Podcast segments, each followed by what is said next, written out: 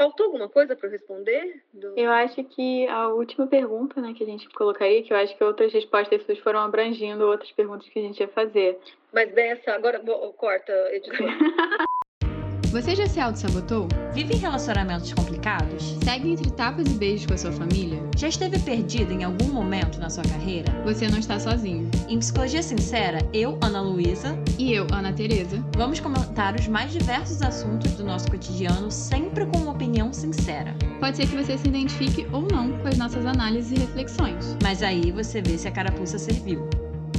E aí, gente, sejam bem-vindos a mais um episódio do Psicologia Sincera. No episódio de hoje, a gente vai fazer aquele quadro que a gente adora, em que uma vez por mês a gente chama aqui no nosso podcast um convidado ou uma convidada para falar de algum tema da psicologia mais específico que nem eu nem a Ana dominamos tanto. E, gente, a gente escolheu nesse episódio trazer a Érica Leonardo de Souza, a Erika é psicóloga, é doutora em ciências, trabalha com terapia focada na compaixão, professora certificada do Mindful Self-Compassion da Universidade de Califórnia, San Diego, e é professora de Mindfulness e Compaixão para a Saúde. E Ana Teresa, fala pra gente um pouco como vocês se conheceram e por que que a gente trouxe a Erika para falar desse tema, né, de autocompaixão, de novo aqui no podcast. E aí, gente, tudo bem? Hoje a gente resolveu trazer a Erika. Ela é uma professora minha. Eu fiz tanto formação em terapia de aceitação compromisso, como eu já falei para vocês. E ela foi minha professora nesse curso. E agora eu também estou fazendo uma formação em terapia focada no compaixão, que ela também é minha professora, eu acompanho o trabalho dela. Eu acho incrível, assim, tudo que ela faz. Eu admiro ela muito como profissional. E eu pensei, acho que a Erika tem que participar do nosso podcast para falar um pouco mais sobre compaixão. Eu gosto muito da maneira como ela fala sobre autocompaixão. Eu acho que isso reflete muito no título do episódio, que é como se motivar sem crítica. Eu vi uma live dela no perfil dela e para mim assim gerou todas as engrenagens que precisava na minha cabeça esse. Eu queria trazer esse conteúdo para vocês também, para a gente também ir aprendendo se motivar sem crítica. E Érica, se apresenta um pouco, fala do seu caminho aí com a compaixão para o pessoal. Oi, meninas. Oi, pessoal. Bom, primeiro gostaria de agradecer, né, o convite. É sempre muito bom, assim,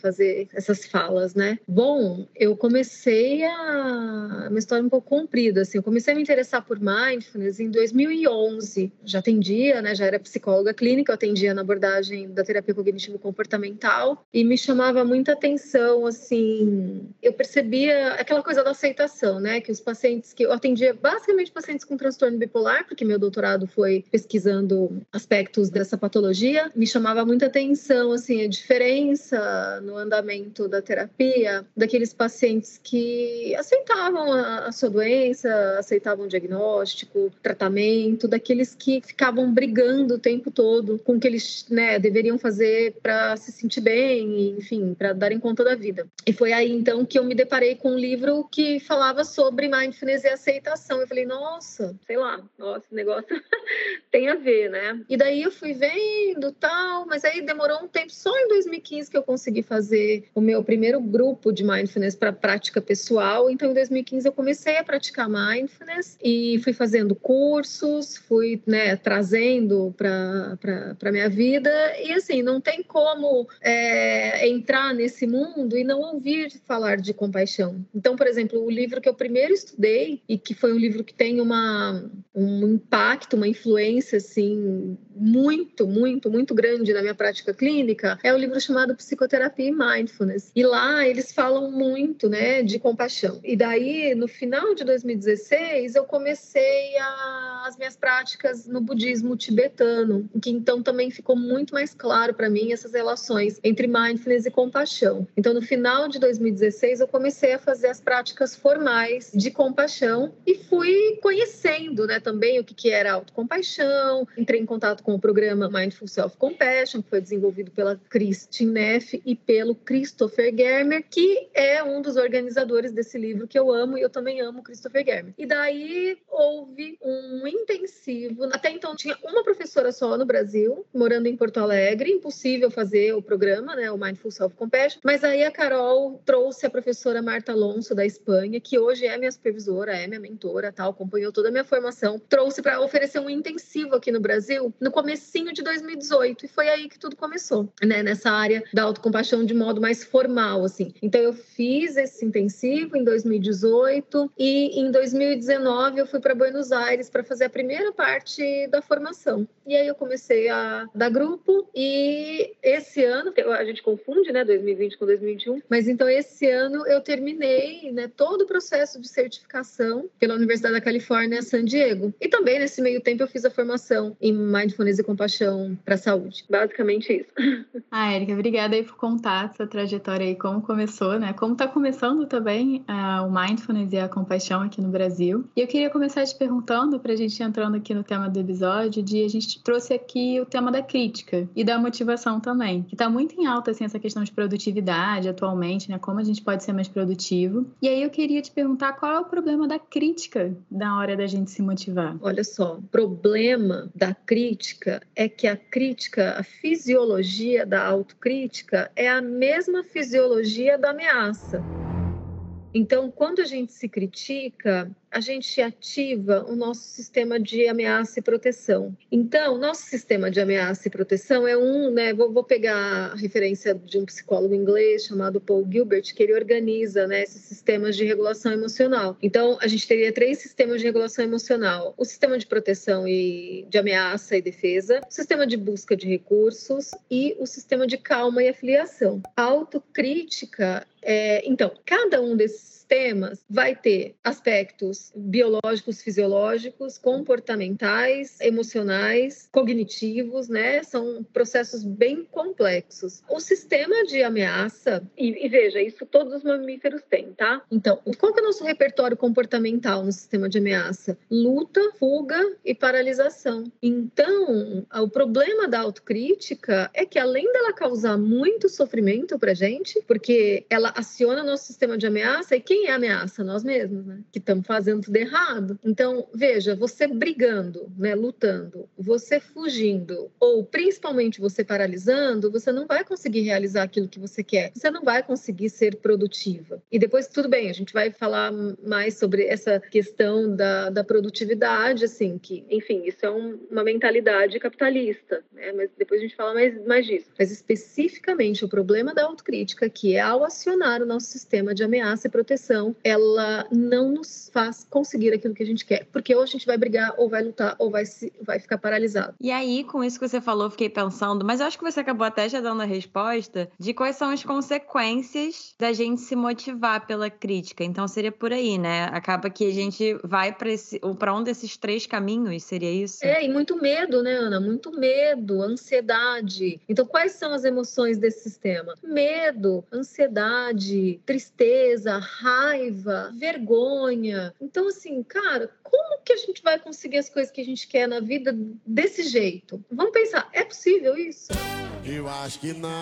Não! Não! Não, não, não, não, não, não, não, não, não, não. É, né? Não é possível. Ninguém. E assim, liberando cortisol, né? Que é o hormônio do estresse. Cortisol, adrenalina, impactando o nosso corpo, a nossa saúde, sabe? Autocrítica, gente é uma coisa bem, bem grave, sabe? Assim, se a gente for ver, né? Porque ela gera um estresse muito grande, muito sofrimento físico, mental, emocional, sofrimento por todos os lados, assim. Agora, lembrando, né, gente, que tem uma autocrítica que ela é saudável. Então, peraí, a gente se avaliar. Então, vamos supor, né? Termina esse podcast, eu falo, pera, eu não expliquei tal coisa muito bem, eu poderia ter falado de uma outra maneira. Tá, no próximo eu vou, eu vou estudar um pouquinho mais e vou explicar melhor esse ponto. E, e, e tudo bem, sabe? Da gente, assim, se voltar, né, para si e, e avaliar o nosso desempenho, se tá bom, se não tá, como é que eu posso melhorar, ok. É diferente, assim, é o ponto central da autocrítica é que existe uma ameaça.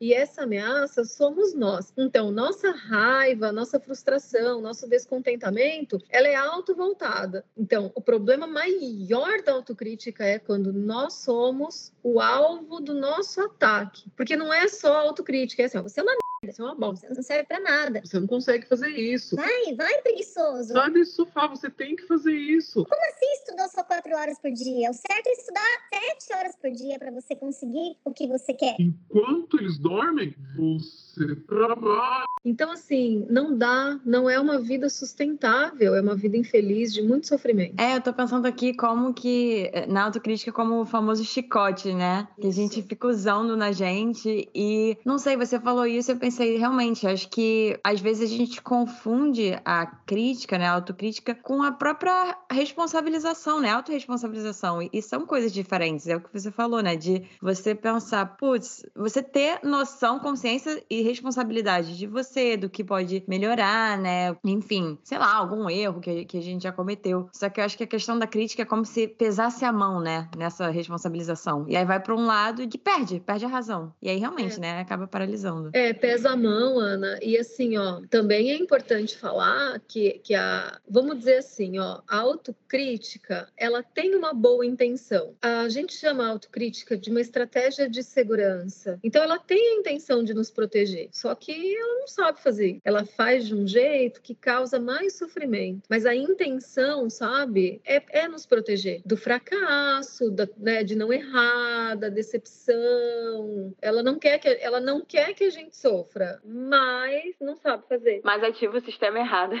errado, entre mil aspas. E vocês estão falando dessa questão de sempre acertar, sempre tentar fazer o melhor, que a autocrítica sempre busca isso. E eu vejo muito aparecendo no meu consultório atualmente essa pressão para ser perfeito em todos os aspectos da vida. De você vai fazer alguma coisa, você precisa ser produtivo. Ah, vou fazer crochê, mas eu preciso fazer o melhor crochê, não pode ser mais um hobby. E aí eu queria te perguntar, Érica, assim, por que a gente tem essa necessidade de aumento da nossa produtividade? Para que serve isso? Assim, por que as pessoas estão tanto querendo aumentar essa produtividade? Olha, é uma boa pergunta, assim, né? Eu posso responder. Sabe que eu acho que eu nunca li nada técnico, assim, sobre isso, sabe? Eu vou responder mais por intuição, né? Gente, porque é uma mentalidade capitalista, total, capitalista neoliberal, que não tem que aumentar a produtividade. A gente não tem que aumentar a nossa produtividade. Por quê? As pessoas se perguntam por que elas têm que produzir mais. E aí é uma coisa, assim, muito, muito louca, né? A gente ganha mais dinheiro e arruma mais problema. Tipo, quanto mais dinheiro você ganha, mais demanda financeira você tem. Sendo que. Aí é estilo de vida, né? O, eu acho que traria conforto se fosse o contrário, sabe? A gente diminuir demandas, diminuir necessidade, para ter um pouco mais de liberdade, sabe? Porque me parece que a gente fica presa nesse sistema de produção e consumo. Então sai o iPhone 13, eu preciso trabalhar mais para ter o iPhone 13, sabe? E ou eu vou trabalhar mais para morar numa casa maior. Só que aí numa casa maior eu tenho mais manutenção. Aí numa casa maior eu tenho que contratar uma pessoa para me ajudar a limpar. Não, então eu preciso trabalhar mais para poder pagar a pessoa para me ajudar a limpar. E assim, não tem fim isso, sabe? Então, ser mais produtivo é uma lógica capitalista, né, que nos prende a essa coisa do consumo. Então, para eu ser alguém, eu tenho que ter bens, eu tenho que consumir, eu tenho que ter coisas. E é engraçado, né, que assim,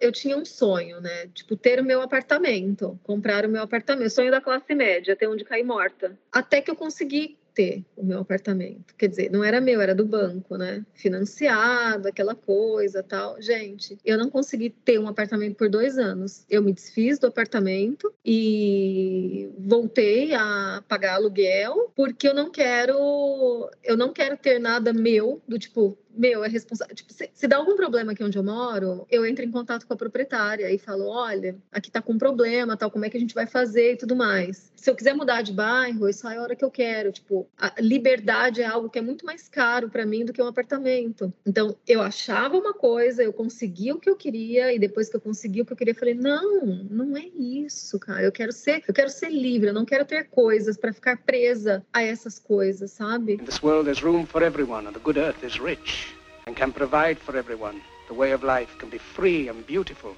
but we have lost the way. Greed has poisoned men's souls.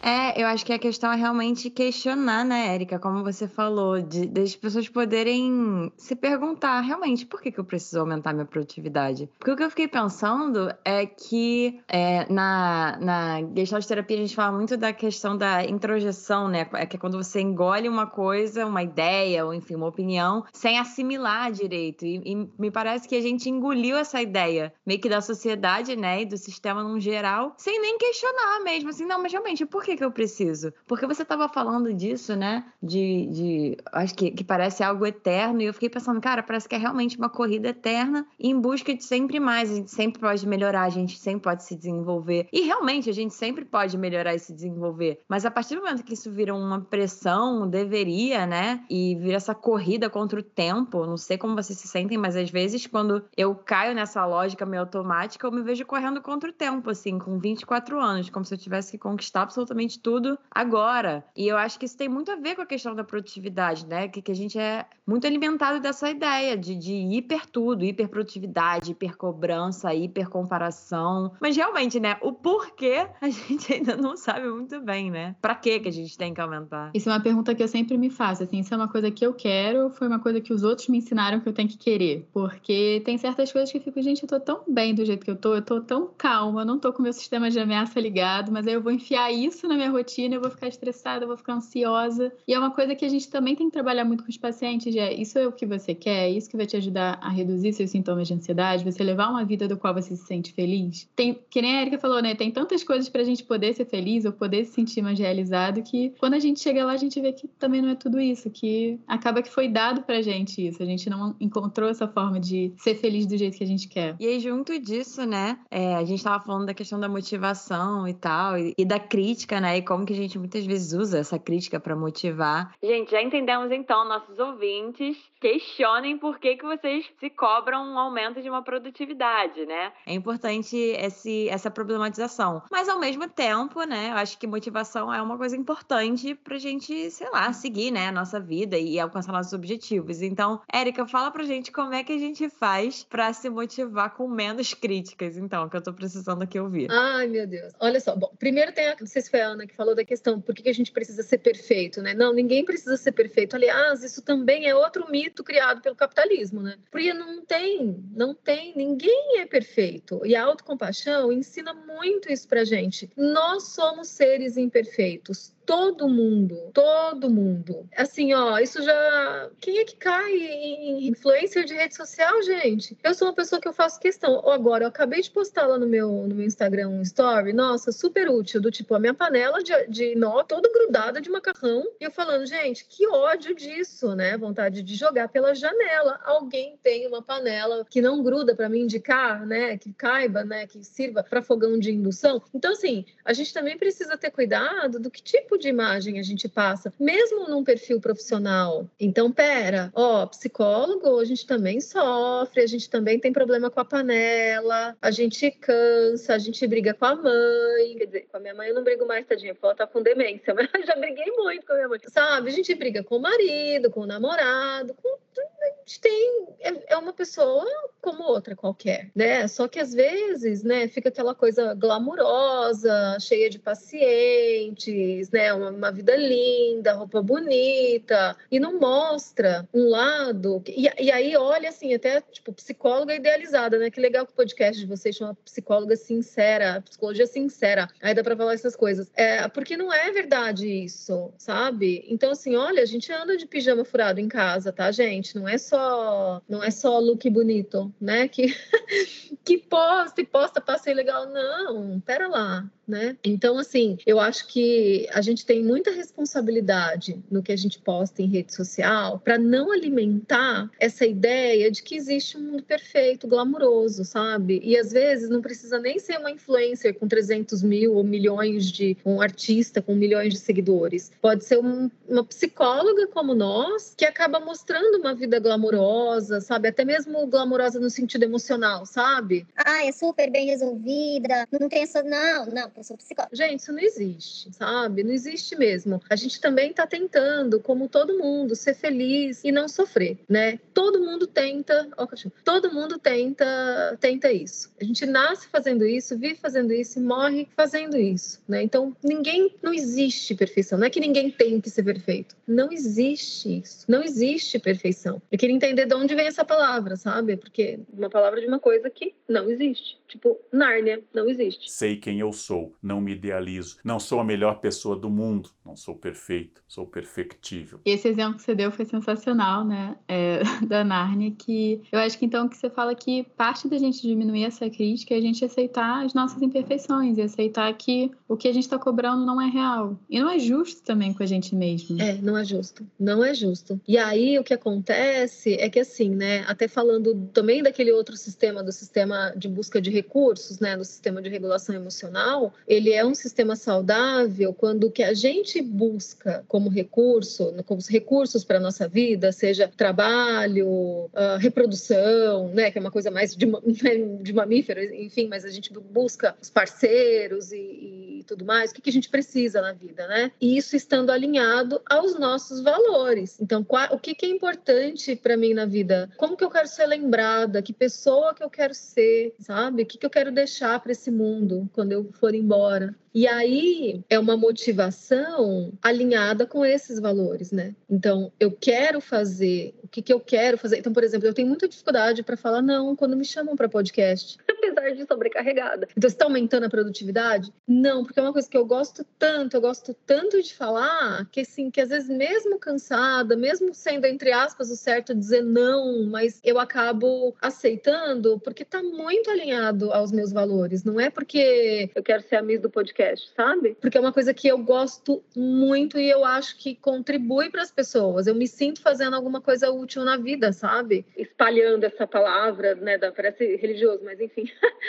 essa, espalhando, né? Essa coisa da, da palavra da autocompaixão. Então, assim, primeiro, a questão da motivação, a gente precisa ter muito claro o que, que a gente quer e por que, que a gente quer, né? As coisas, né? Então, eu quero, quero fazer tal curso por que, que eu quero fazer, por que, que esse curso é, é importante para mim. E daí, quando a gente tem muita clareza do porquê que a gente está fazendo as coisas e que isso é atender a uma necessidade nossa, a gente já está se motivando com autocompaixão. É muito diferente do eu tenho que, ou a mente de competição, para ser melhor que os outros, para passar, para ter mais curso que a minha colega, para ser mais famosa que ela. Isso é mente de competição ativa o sistema de ameaça. Quando eu estou fazendo fazendo algo que é importante para mim, que está alinhado aos meus valores, que está de acordo com a pessoa que eu quero ser, é um outro tipo de envolvimento, é um outro tipo de motivação, aciona outro sistema de regulação emocional. Ficou claro? Muito. Ficou super. Você fala que é você se motivar, né, e você procurar coisas por você, que muitas vezes a gente está fazendo muitas coisas para os outros. O que, que os outros vão achar do que eu estou fazendo? O que, que os outros vão julgar do que eu estou fazendo? E é você conectar com o que é importante para você, até com um senso de propósito isso serve só para você, não é porque seu pai vai gostar, né? Sua mãe vai gostar, sua, sua esposa, seu marido. É se você se sente bem fazendo o que você está fazendo. E está de acordo com a vida que você quer levar, né? Isso, se está de acordo com a vida que eu quero ter. Muito legal. E aí, falando disso, Érica, que é uma pergunta bem básica, assim, mas até para os nossos ouvintes que talvez não ouviram outro episódio que a gente fez sobre autocompaixão, né? O episódio Por que Devo Ser Gentil Comigo Mesmo. Você podia falar um pouco pra gente, assim, o que é a compaixão? E junto disso, né, a autocompaixão? Falo sim, Ana. Então, assim, ó, o que é importante dizer é que a compaixão, ela não é nada nova. O que a gente entende por compaixão hoje, ela evoluiu do sistema de cuidado dos mamíferos, fisiologia do cuidado, né, de todos os mamíferos. E, gente, na verdade, o Darwin falava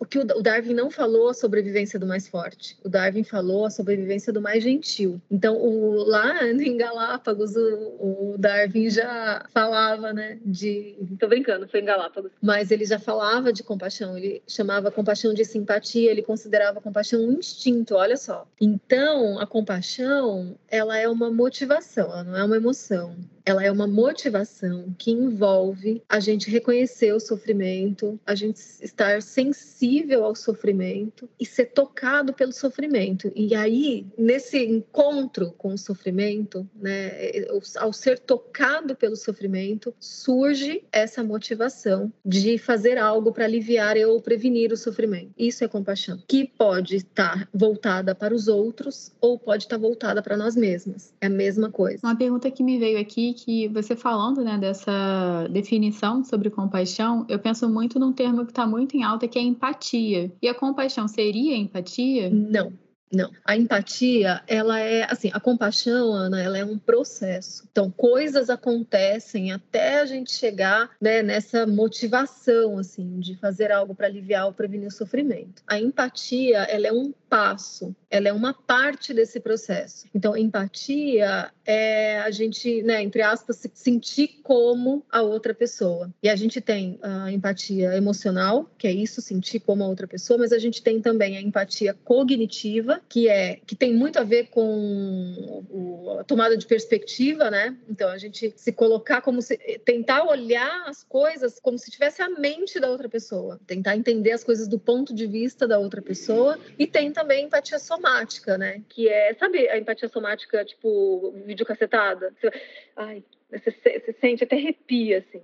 Então, se eu ver alguém pegando uma folha de papel e fazendo um corte. Na... Ai, meu Deus, só de falar me dá um negócio. Então, a gente tem esses três tipos de empatia. A gente precisa dessa empatia porque é essa, essa ressonância empática que vai fazer com que a gente seja impactado pelo sofrimento do outro. Então, daí brota a compaixão. E aí, na compaixão, a gente teria essa ação, né, para fazer alguma coisa com, com esse sofrimento que tocou a gente. Seria isso? É, Ana, é uma motivação. Vamos pensar que a, motiva a ação, em geral, a gente chama de altruísmo, né? Mas a é, a, a, motivação não necessariamente ela vai ser seguida por uma ação, porque às vezes não dá. Então, por exemplo, eu posso, ao ver um desses comercial do Médico Sem Fronteira, então passa aquelas cenas né, das crianças desnutridas na África e tudo mais. Então, eu posso olhar para aquilo, ter uma ressonância empática muito grande, chorar e sentir uma dor muito grande e surgir no meu coração, sabe, um desejo genuíno de que elas não sofram.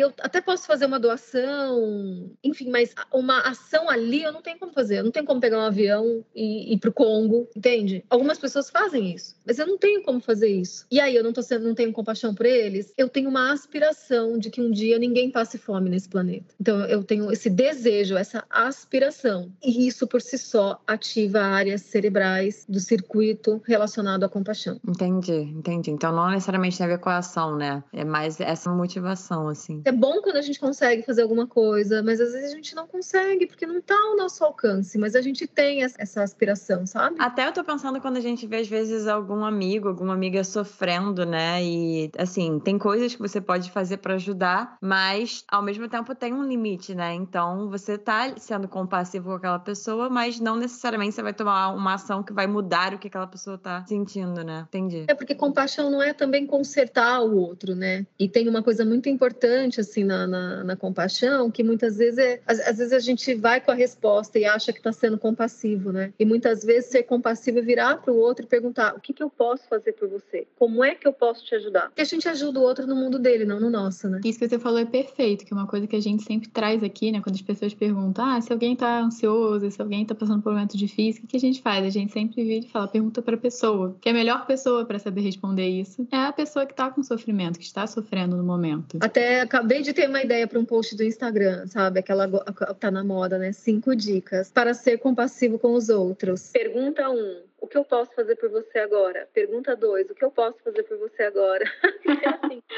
E eu tô pensando aqui que você tá falando muito de se acolher, de aceitar suas imperfeições. E eu acho que isso algumas vezes pode soar um pouco estranho, assim, para pessoas que estão acostumadas com essa crítica durante toda a vida, que muitas vezes são críticas que vieram dos pais, que vêm da família, que vêm de todos os ambientes, do trabalho da pessoa também. E muitas vezes a gente acha que se a gente largar a mão dessa crítica, a gente vai ser preguiçoso, a gente não vai mais alcançar nada. E você acha que a compaixão não pode fazer isso acontecer, da gente acabar largando mão das coisas? Não, mas deixa eu falar uma coisa antes. Isso que você falou é muito importante, Ana. A gente precisa tentar ter clareza de onde vem essa voz autocrítica, porque ela pode ser sim uma voz que foi internalizada dos cuidadores iniciais. Então, por exemplo, os meus pais não, mas a minha irmã sempre foi muito crítica comigo. E uma vez fazendo um exercício, né, de voz autocrítica, inclusive conduzido pelo Paul Gilbert lá em Buenos Aires, a minha voz crítica apareceu como uma ima a imagem da Super Nani, totalmente associada assim a coisas que a minha irmã falava para mim, porque ela é 12 anos mais velha que eu, né? Então a coisas que ela fala, meus pais nunca foram assim, mas ela era muito, né? Então ela veio na,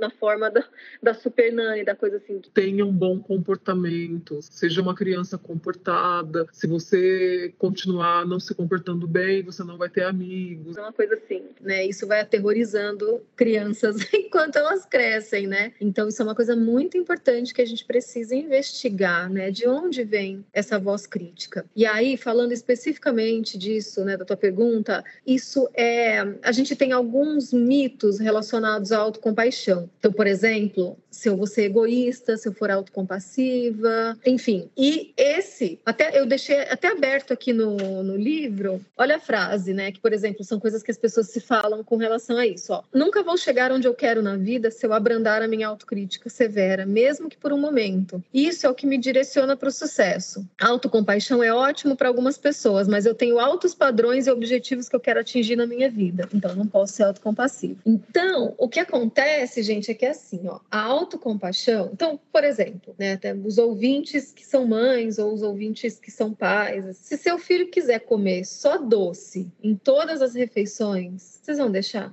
Não. Concordam? Eu concordo, eu também não deixaria.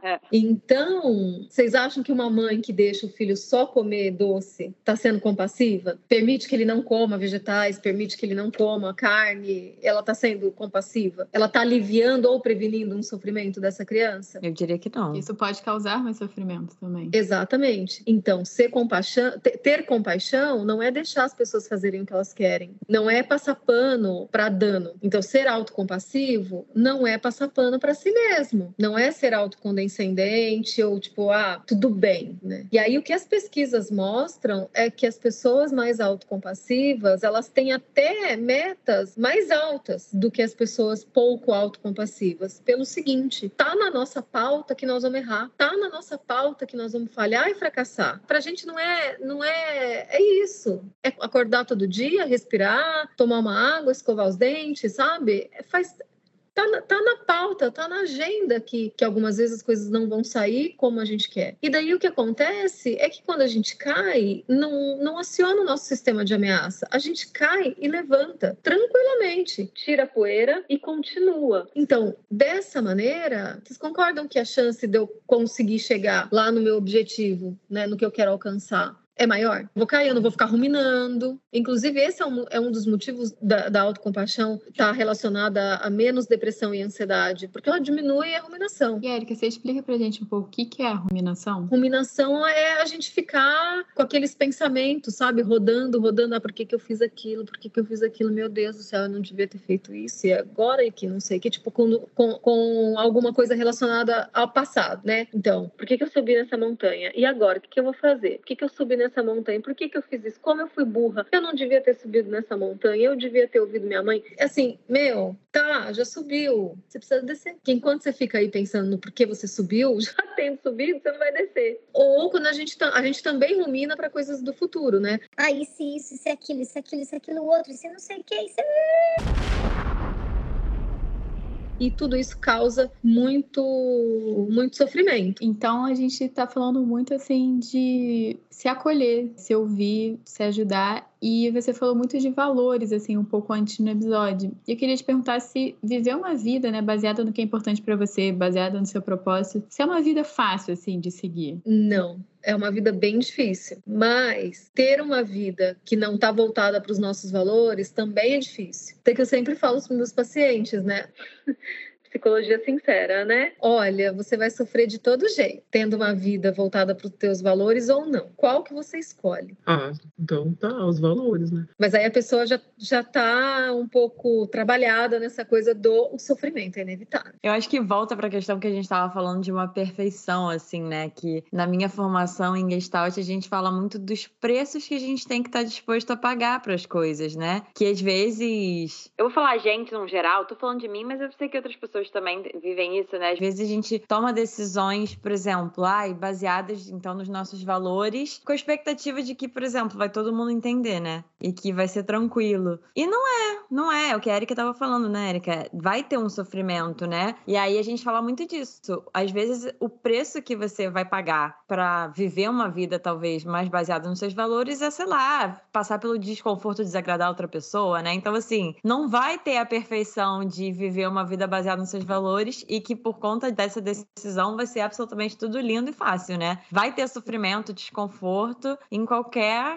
situação possível a questão é, a gente está disposto a pagar o preço? Qual é e qual é a consequência disso, né? Faz sentido o que eu falei? Faz, faz bastante sentido. Eu acho que um exemplo que eu tenho muito atual da minha vida é que agora eu estou fazendo formação, que é tipo uma especialização dentro da psicologia e eu faço aos sábados de manhã. E é normalmente eu acho na semana que eu passo mais tempo com o meu namorado. E aí ele sempre né, dá aquela cutucadinha assim. Vai ter formação de novo no sábado, então a gente não vai poder sair. Só que fazer essa formação tá alinhado com a profissional que eu quero ser. E eu preciso de tempo para construir isso. Então eu sei que tem essa cutucadinha, nem sempre tá agradando ele eu não poder sair com ele todo sábado, só que tá muito alinhado com quem eu quero ser. Então faz sentido eu estar tá tomando essa decisão e abrindo mão desse tempo que eu posso sair com ele no domingo em vez de sair no sábado. É, bem por aí é, mesmo, né? E tem algumas coisas que são, que são importantes, né? Por exemplo, liberdade é um valor muito importante para mim. Muito, muito, muito, muito, muito. E às vezes eu tenho alguns conflitos com as pessoas por conta disso. É, o pessoal não tá vendo, mas eu né, tô fazendo né, assim com a mão. Tipo, o que, que eu posso fazer? Eu não posso abrir mão desse valor. Eu realmente eu não posso abrir, eu não tenho como abrir mão desse valor. Eu não tenho como abrir mão de um valor para mim que é poder ser espontânea e autêntica. E algumas pessoas não vão gostar disso. O que eu posso fazer? E eu acho que quando a gente fala isso, né, gente, a gente não tá falando de. E a Érica já falou isso, mas que fique mais claro de viver uma vida no egoísmo né? Só pensando em você. Eu acho que a questão é a gente conhecer, né? Entender quais são esses nossos valores, viver o máximo possível de acordo de, com eles, sabendo que, obviamente, nem sempre isso vai ser possível, né? E eu acho que ao longo da vida a gente vai se encontrando com pessoas, então, que têm valores parecidos, né? Não é uma questão também de que vai estar sempre tudo alinhado, né? Que eu vou ter os mesmos valores que absolutamente todas as minhas amigas. É. Acho que é isso, né? A gente se entendendo, aprendendo a, a, a conviver com o diferente, até o ponto que dá também, né? E a gente vai se encontrando nesse caminho. Mas eu acho que é bem por aí, né? No exemplo de vocês duas, de a gente entender o que é importante pra gente e aí as coisas em torno também vão se encaixando, né? É, e tem, tem uma coisa que eu, que eu esqueci, assim, na, na minha explicação, que eu acho que a Ana até pode falar um pouco como ela se sente, né? Mas, por exemplo, quando eu entro em conflito com, com uma pessoa para defender esse meu valor da liberdade, é um sofrimento para mim. Não é uma coisa assim, ah, dane-se, tô nem aí de entrar em conflito com os outros. Não. Quando alguém comenta assim, ah, a Érica, que esse jeito dela espontâneo, tem gente que admira, mas ah, ela, ela fala o que ela pensa, né? Putz, é, dói, dói receber uma crítica pelo seu jeito de ser. Mas ainda assim, o que, que eu posso fazer? Mudar? Vou, vou ser quem eu não sou para agradar os outros? Não dá para viver assim. Eu concordo, assim, quando meu namorado também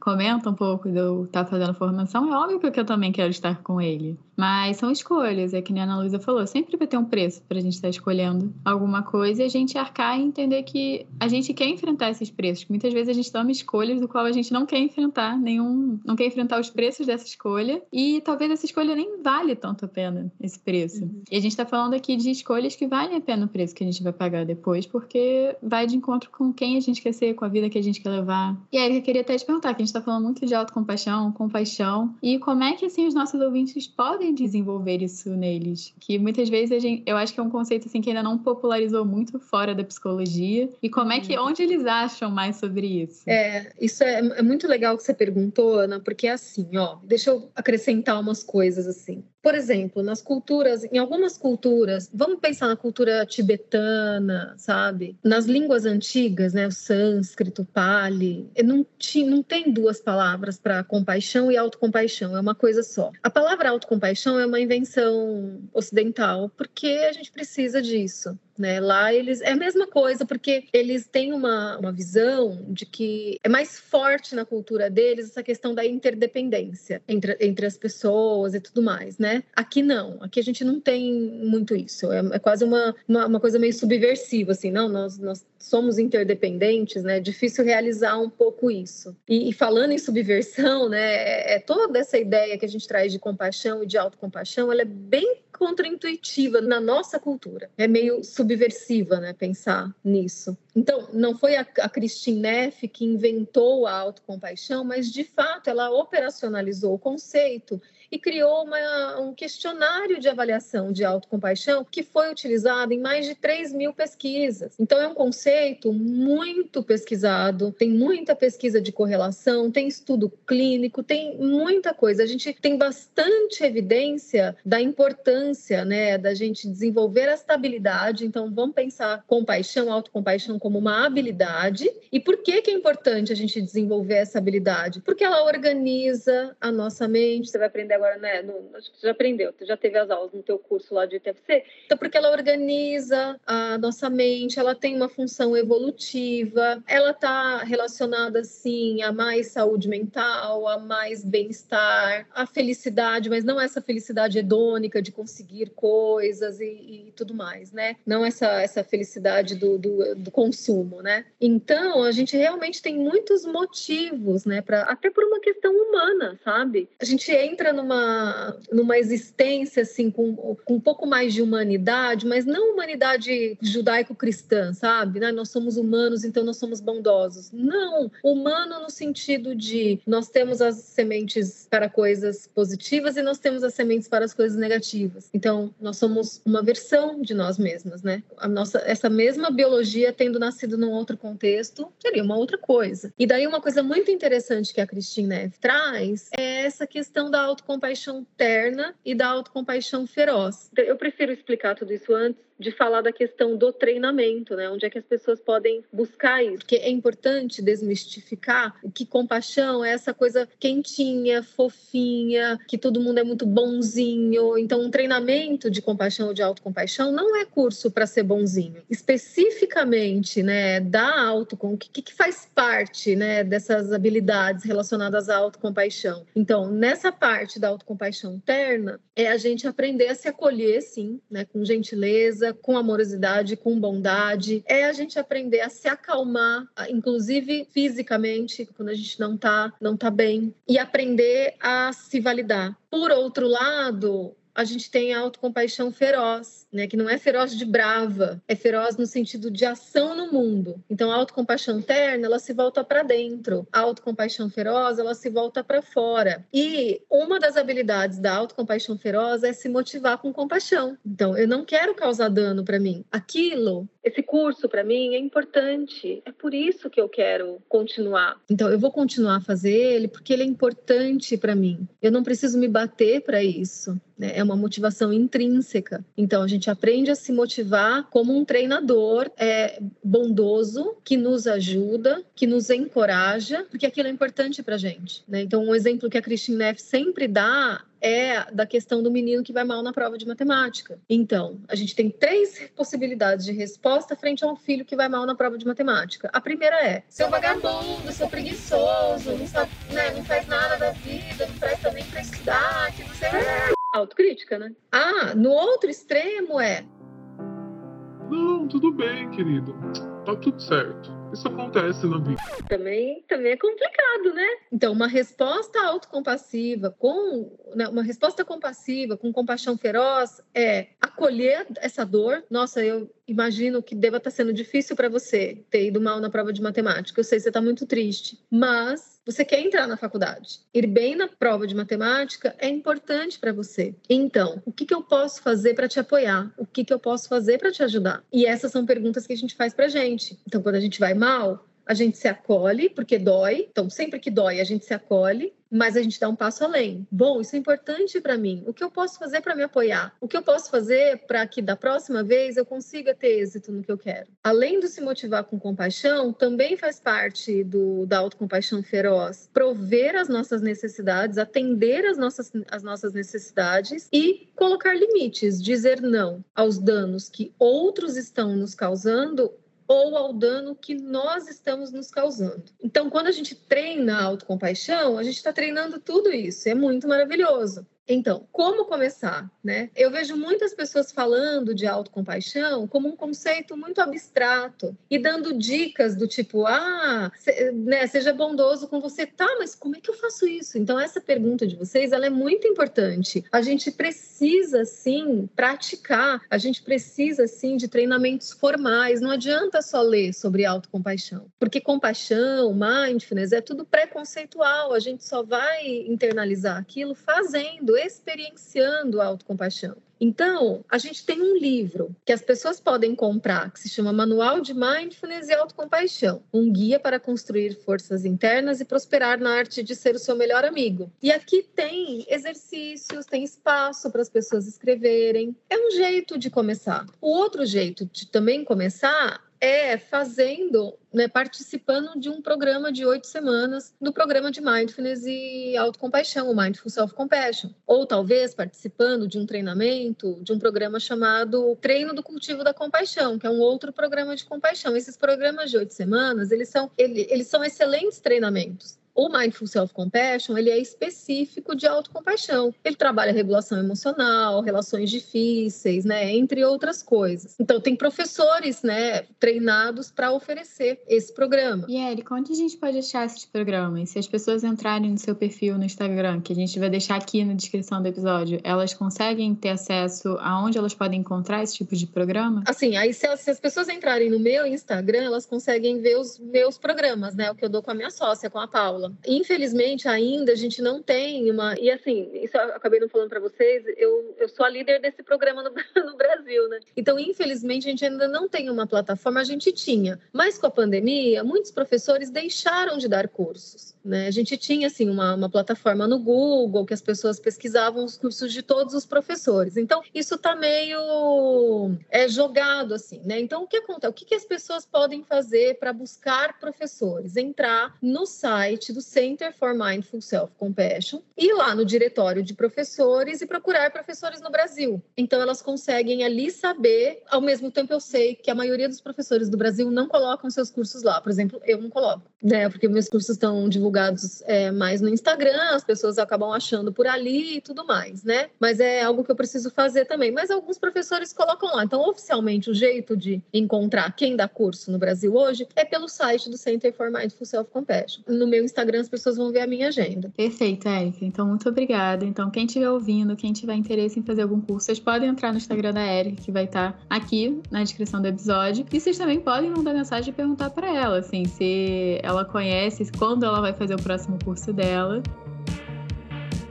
E Erika, eu queria agradecer a sua presença aqui no podcast. O episódio foi ótimo. E, pessoal, se vocês gostaram do episódio também, vão lá no nosso arroba podcast Psicologia Sincera lá no Instagram. Sempre tem a capinha dos episódios. Comentem o que vocês acharam. Falem aí se girou as engrenagens que precisavam nas suas cabeças aí, para vocês serem mais compassivos, mais gentis e se motivarem sem crítica, ou com menos crítica, pelo menos. E se vocês também quiserem me encontrar na minha vida profissional pessoal, vocês podem me achar no arroba Ana Tereza Cavalcante e Ana Luísa no arroba psicóloga Ana Luísa Braz. E, gente, como a Ana Teresa falou, todas essas informações, o site que a Erika deu, o Instagram dela e o livro também que ela indicou, vão estar todos aqui na descrição do episódio. Inclusive, se vocês quiserem comprar o livro, vocês podem comprar no link aqui embaixo, que não tem nenhum custo adicional, mas vocês ajudam o nosso podcast com uma comissão. E, Erika, muito, muito, muito obrigada pela sua presença. O episódio foi ótimo. Conta pra gente um pouco o seu Instagram, o que é que você tá fazendo atualmente, para as pessoas te acharem? Meu Instagram é o arroba